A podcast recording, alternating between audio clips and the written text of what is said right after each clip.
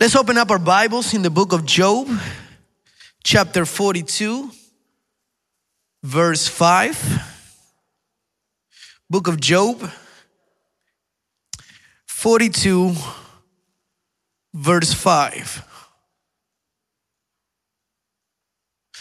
We all know the story of Job, but isn't it amazing when God can continue to talk to us in different ways to the same verses? When God can just wake us up in the morning and remind us that He's there and He's always willing to talk to us if we're willing to listen. Amen. We got it. Job 42, verse 5 says, My ears had heard of you, but now my eyes have seen you. Close your eyes right there where you're at. Father, just thank you. Thank you so much for the privilege of knowing you. Thank you so much for being able to gather here with my brothers and sisters in the blood of Christ to be able to worship you. Thank you, Jesus, for everything that you have done. And thank you for continuing to talk to us. Father, use my life to be able to share what you have placed in my heart. In Jesus' name I pray. Amen. Amen.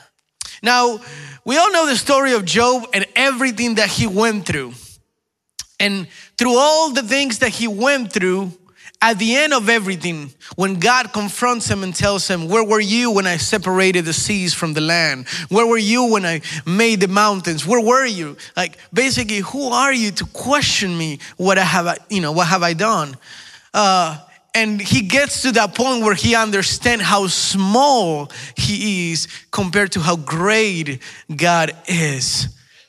And after hearing all of this, he comes to this conclusion.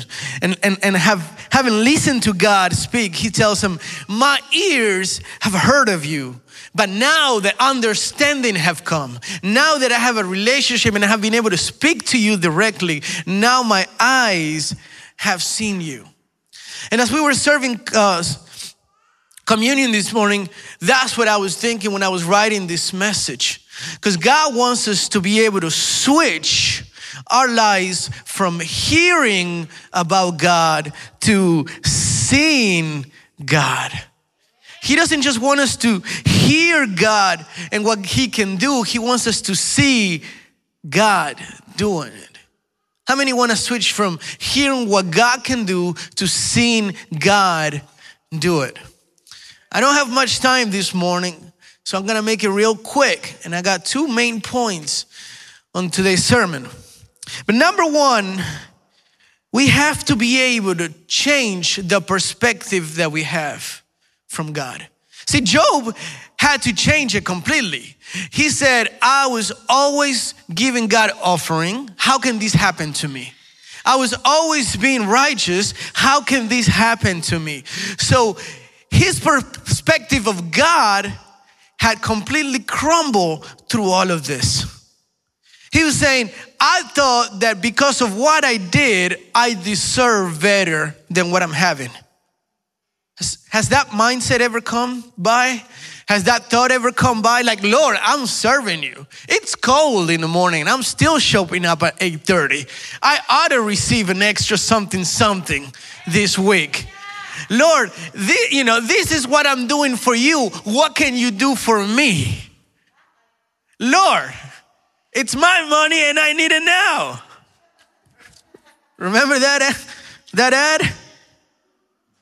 And we feel like that is what we have. But see, God, I always say, God is not afraid of our prayers. God is not afraid of our questions. We can always go to Him and tell Him, Lord, this is what I need. Lord, this is what I desire. Lord, this is what I'm willing to give. Lord, this is what I'm willing to, to get down for you. Lord, can you surprise me? Can you speak to me? Lord, what can you do? I, I already heard what you can do. I want to see what you can do. See, because God has not changed. Sometimes we feel like God's powers have come down. Like, wow, God was almighty and all powerful, and we can see it all through the Bible, but like his powers have come down now. And it's not that. Could it be that our faith has come down? So, uh, in order for it to switch from hearing about what God can do to seeing about what God can do, we have to change the perspective of God. Do you remember when the disciples came? Um, there was a group of, of people that were bringing their children to Jesus. So Jesus would lay their hands on them. And what did the disciples say? No, no, no, no, no. Jesus don't have time for children. No, no, no, no, no. He's got, you know, you, know, you got to be blind or, you know, missing a leg, you know. No, no, no, no, no. He, he doesn't have time for children. You guys are all healthy. And that was their perspective of what Jesus had to do. And what did Jesus say? Let the children come to me. Let the little ones come to me. Now, could it be that we think that we cannot go to God for the small things of our life, for the little things of our lives, and only the major things? See, sometimes we hear about what God does in other people, but we can't see God doing it in our lives because we're afraid to come to Jesus. We're afraid to come to God with the small stuff in our lives. Like, man, God couldn't possibly listen to me, not about this. He's not worried about my relationships, problems. He's worried about Africa and the Middle East. That's what he's, he's busy. I think we all heard of that uh, story or joke or anecdote of. Um, a poor man and a rich man coming, coming to the temple to pray, and they were praying together. And the, the rich man had an investment issue and he needed a, he needed $10 million. So he came to pray for the $10 million that he needed. He was like, Lord, I need you to please, please, please open up this business. I need you to please provide the $10 million that I need. And then on the other side, there was a poor man saying, Lord, all I want is $1. One dollar. One dollar. And he just kept screaming, Lord, I want one dollar. Lord, I want one dollar. and the rich man gets up, gives him a dollar, says, Leave God alone. I need him to concentrate on me. you know, and so, sometimes we feel like that's the thing. Like we got to leave God alone for the dollar that we need, for that one little thing that we need. I want to remind you this morning that there is no such thing as little things because God cares about every single thing on your life. Absolutely every single thing. It doesn't matter how small or how big things are, God worries about it. God wants to take care of it. God wants to help you go through it with Him. So when He says, let the children come, let the little ones come, He's reminding you this morning as well, let your little things come to me you know don't let what you think the perspective that you may have that no no no god he's too busy he's he's you you, you gotta let him work no he wants you wake up in the morning and tell him lord would you help me with traffic this morning? Lord, would you help me with my boss? Lord, would you help me with today's homework? Lord, would you help me every single small thing? Lord, I got to have a conversation with my best friend, put the right words in my mouth. Lord, whatever, as big or as small it is, you can always pray. You can trust that I'm always praying, Lord, may Argentina win today by five goals. May Messi play at the best of his abilities. May the other team cry because they lost, but because of that, they come to you. You know? And I think somebody heard me praying that and they were like, why would you pray for your team to win? And I was like, because I care. And if I care, my daddy cares. Do you believe that this morning? Is it possible for us to change the perspective that we have of God to the point where we can allow Him to be part of every single thing in our lives? Not just some things in our lives, we can't just come to God or come to Christ when there's no more solutions, when there's the end of it. He wants you to, but He wants to be part of every single thing in our lives. And He wanted to teach His disciples that and everybody that came to, him. and that's why it's written here. So Job had to change the perspective of what God is in order to be able to just hear from Him to now be able to see Him. And I think that's what God wants from us this morning. How many say hallelujah? hallelujah? Remember the story of Zacchaeus, the tax collector, and how he wanted just to see God and he climbed upon the tree just to see Jesus from, from far. I mean, I keep hearing about Jesus. I wish I could just see him, even if it's from far away. I just want to see him. There's no way he'll talk to me. I'm a tax collector. He's a holy man. There's no way he'll, you know, I couldn't just, even though I'm rich, even though I got money, I got contacts, there's no way I could just possibly talk to Jesus because Jesus don't want my money. Jesus don't care about my contacts. What, what could I possibly give Jesus that he could want? So there's just no way I could get near him.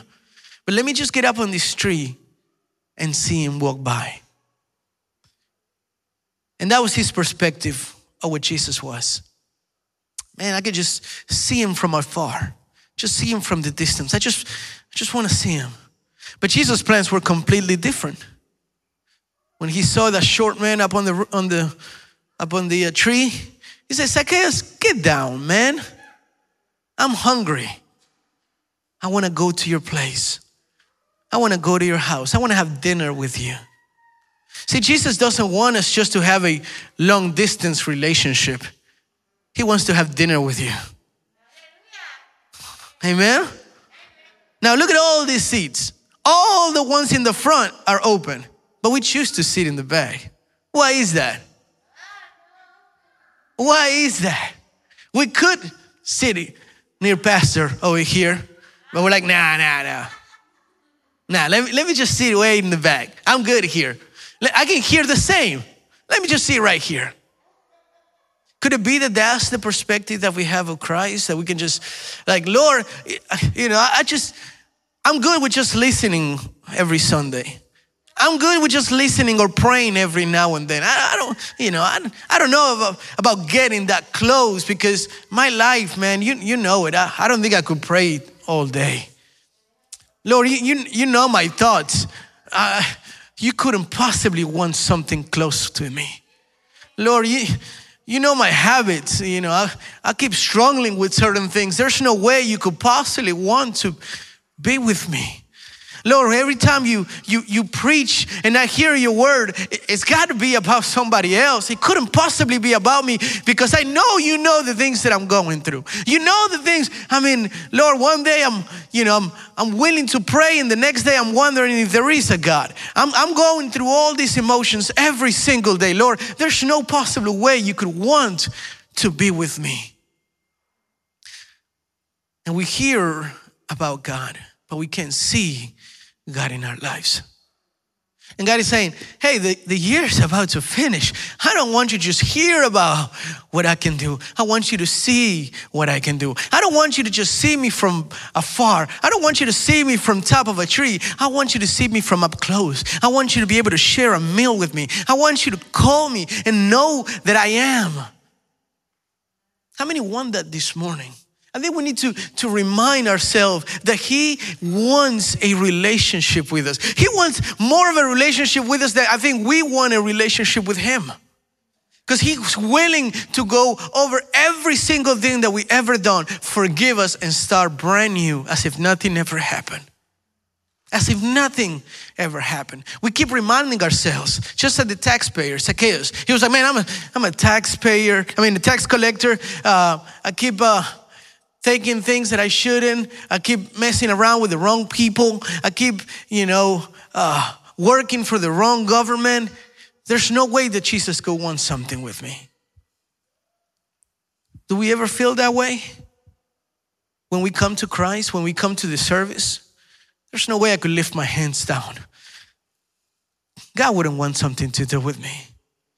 Let me just sit in the back. Let me just stay up. Let me just let me just hear from outside. Because I'm not willing to see if God could want something with me. I want to remind you this morning God does want something with you.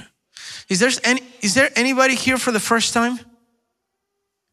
No? Second time, third time?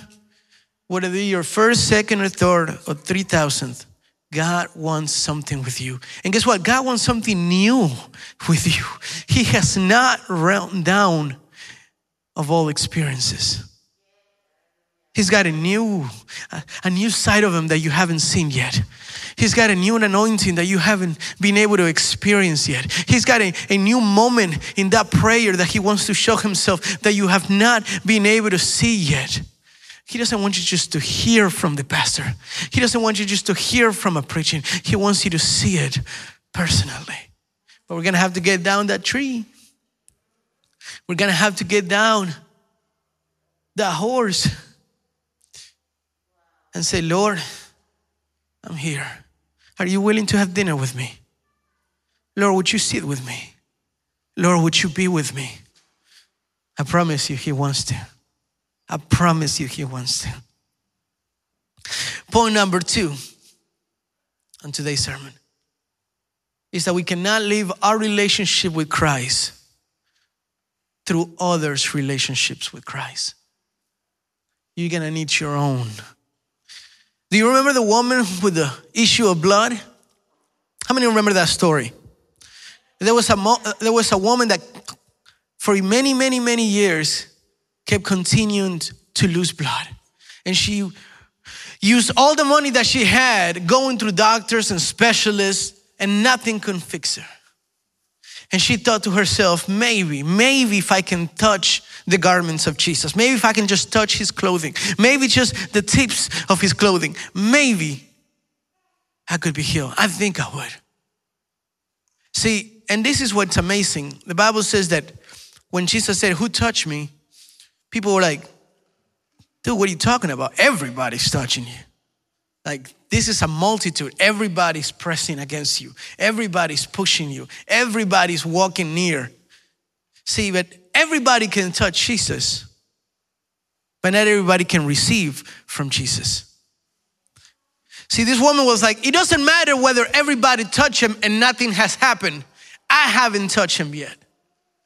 Maybe if I touch him, I will be healed. See, it doesn't matter what everybody does. God may have something completely new and different just for you. The woman said, I know everybody's touching Jesus and nothing is happening, but if I touch him, if I touch him, I will be healed. If I do something, I will be healed. It doesn't matter if you come every Sunday and nothing happened. This is the Sunday that God may want to do something with you. It doesn't matter if many times you say, I pray many times and nothing has happened. God is saying, try one more time. Try that one more time. Because I do want that relationship with you. I do want to be able to talk to you. I do want to be able to get close to you. I want you to feel my presence. I do want to be the one to heal you. It doesn't matter how many times you tried, how many times you think you wasted talking to people. I'm the one who wants to touch you. I'm the one who wants to heal you. And she said, I already tried everything. And many people are touching Jesus. But if I do, if I do it, maybe something will happen. Maybe something will completely change my life. See, we cannot live through what others. I may have a great relationship with Jesus, but that does you no good unless you meet him personally. And the way I pray to him may not be the same way you pray to him. And the way you talk to him may not be the way you talk to him. And the, way, and the way he talks to me may not be the way he talks to you. But that's okay because each father has a different relationship with his children. And that's what he wants to have. He wants his children, not strangers. Not strangers, he wants his children. Let's go to the book of Exodus, chapter 20, verse 18. And this is Moses and all the people of Israel.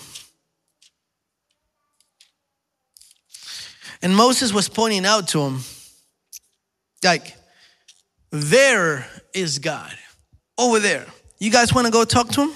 Go over there, talk to him. Verse 18 When the people saw the thunder, 2018, when the people saw the thunder and lightning and heard the trumpet and saw the mountain in smoke, they trembled with fear. They stayed at a distance and said to Moses, Speak to us yourself, and we will listen. But do not have God speak to us, or we will die. Moses said to the people, Do not be afraid. God has come to test you so that the fear of God will be with you and keep you from sinning. But listen how amazing this is.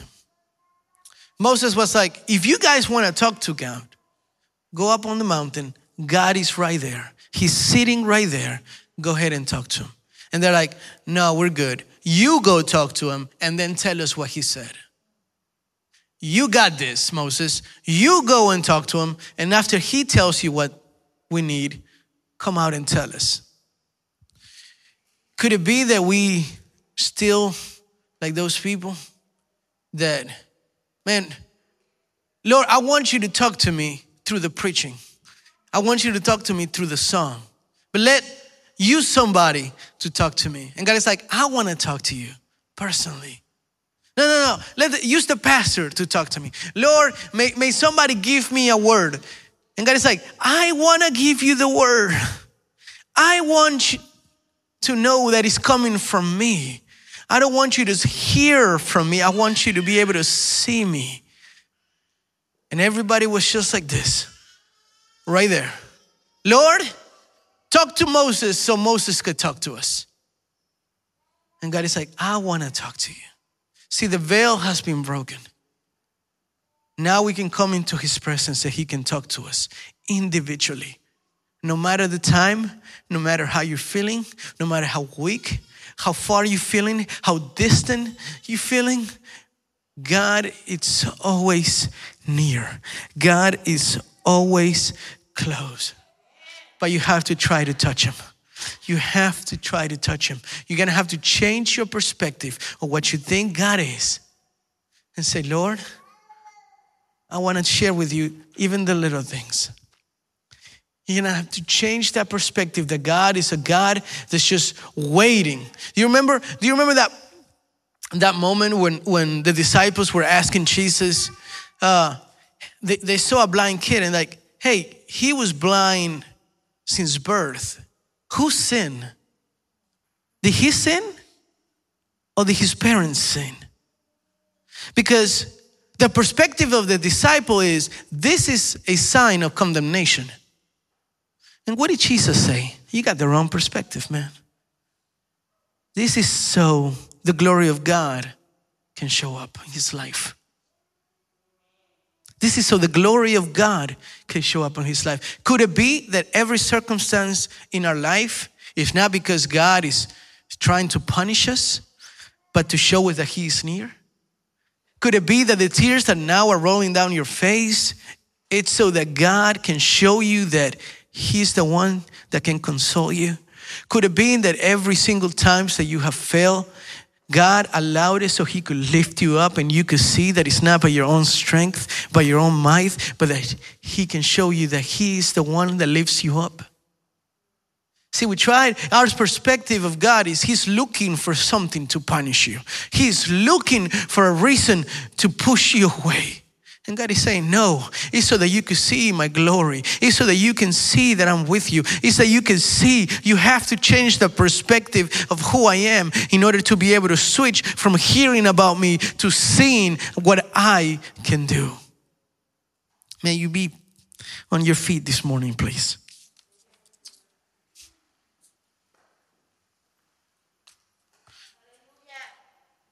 Two things, very simple message that I wanted to share with you. Change the perspective that you have of God in order to see for who He truly is, for how He is. Change the perspective that He doesn't care about the small things of your life because we've seen that He does. Change the perspective that He's just looking to punish you when He's just actually looking to love you and to show you a way to be better, to be a better mother, a better father, a better son, a better servant, better in every single way. To prove to you that you are not alone and that He's always with you. To prove to you that He cares. Change the perspective of Him. And number two, we cannot live a relationship with Christ the way others live it. We can't live it through others. Let me rephrase that. You can learn about others because it's important to. We get to hear the word of God and we get to observe it and we get to hear from it and, and, and God is talking to us and we get say, oh, I want this for my life. Oh, and I want this for my life. And if he's got that, Lord, I want that as well. But you cannot live through the emotions of what I'm living with God. He wants you to experience that. You cannot just tell Moses, Moses, go talk to us and let me know what he says. You cannot come and say, Lord, talk to somebody so that person may talk to me because he wants to talk to you. May you close your eyes this morning? And Job said, My ears had heard of you, but now, now my eyes have seen you.